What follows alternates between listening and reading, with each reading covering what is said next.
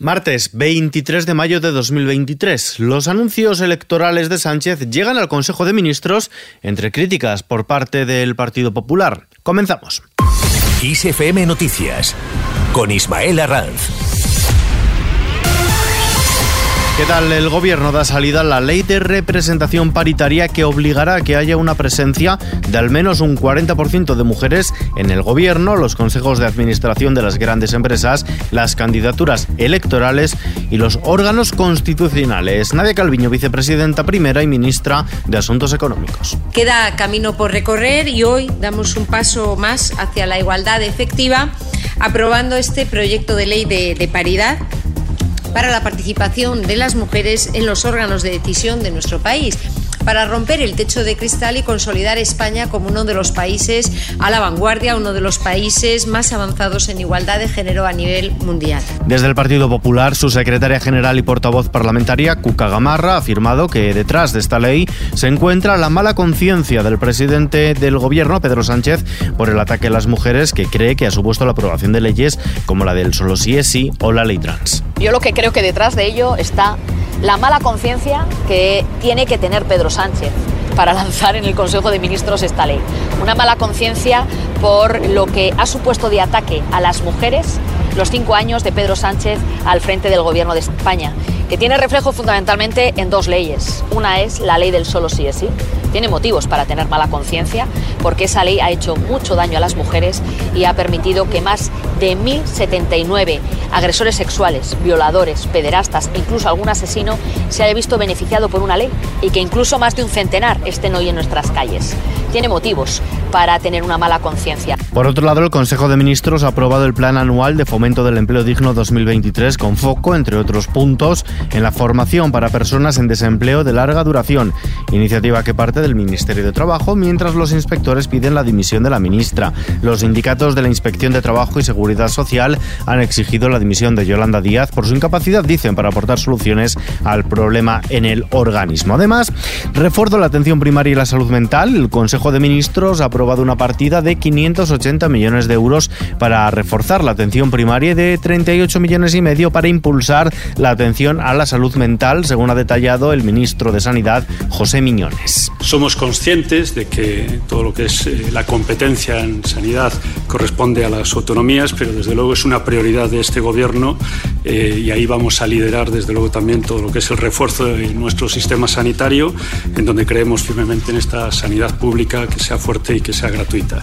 Fraude en el voto por correo en Melilla. La Policía Nacional ha detenido a un total de nueve personas, ha realizado diez registros, entre ellos en el Centro de Datos y Gabinete de Prensa de Coalición por Melilla, en la operación que continúa abierta por el presunto fraude electoral con la compra de votos por correo. A esos seis detenidos hay que sumarle tres más ayer lunes, entre ellos en encontraría el actual consejero de Distritos, Juventud y Participación Ciudadana en el gobierno melillense y número 3 en la lista de coalición por Melilla a las elecciones de este domingo. Todos ellos han quedado en libertad a la espera de ser citados por la juez que instruye las pesquisas sobre esta presunta trama de compra de votos por correo y sin dejar las dependencias policiales, los tres jóvenes detenidos por los insultos en Valencia, el delantero del Real Madrid Vinicius Junior, han sido puestos en libertad tras prestar declaración. La fiscal delegada de delitos de odio de Valencia ha abierto de oficio diligencias de investigación penal por los insultos, por si pudiesen ser constitutivos de un delito de odio, si bien todavía se está analizando lo sucedido y no existe por el momento ninguna causa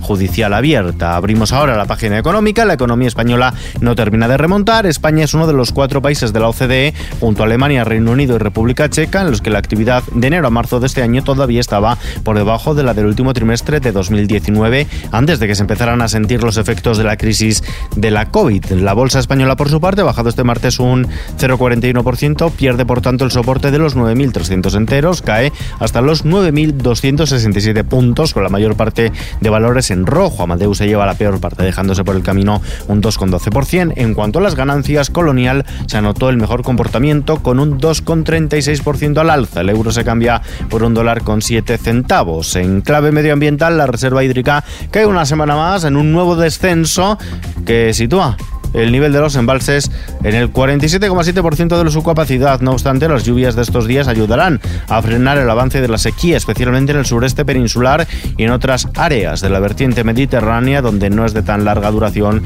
como lo está siendo en las cuencas del Guadalquivir o Guadiana. Echamos un vistazo a la previsión del tiempo. La influencia de la depresión aislada en niveles altos que entró por el Golfo de Cádiz seguirá dejando este miércoles precipitaciones con diferente intensidad en zonas del extremo oeste, norte peninsular y Baleares. La Dana pondrá este miércoles en aviso naranja a la comunidad valenciana y en amarillo a Aragón, Baleares, Castilla-La Mancha y Cataluña. Durante la primera mitad del día, los chubascos y tormentas podrán ser fuertes o persistentes en los entornos del Cabo de la Nao y en el sur de la comunidad valenciana. Podrían afectar también a zonas del norte de la región de Murcia y a las Pitiusas. En la segunda mitad de la jornada, los chubascos serán más probables en áreas montañosas e intensificarán en zonas del norte de Aragón y Cataluña, pudiendo ser localmente fuertes y con tormentas, pero también se prevén lluvias y chubascos ocasionales en el extremo norte peninsular. En Canarias, cielos nubosos con algún chubasco aislado, temperaturas diurnas que suben principalmente en la mitad sur, descensos en el tercio norte, pocos cambios en los archipiélagos, mientras las mínimas tendrán pocos cambios en todo el país. Intermin Así sonaba el Rocketman Delton John anoche en Barcelona.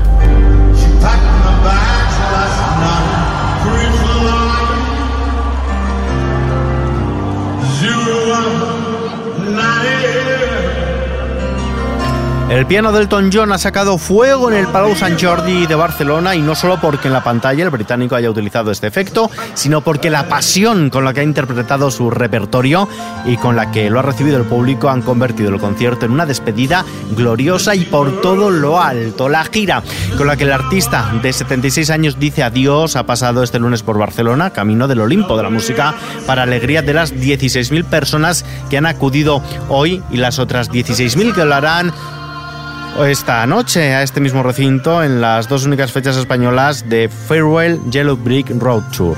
Una gira eterna que empezó hace ya mucho tiempo, en septiembre de 2018, y a la que todavía le quedan bastantes fechas en el calendario, como eternas son también sus canciones, el poder de su voz y la energía de sus dedos que han vuelto a correr veloces por el teclado.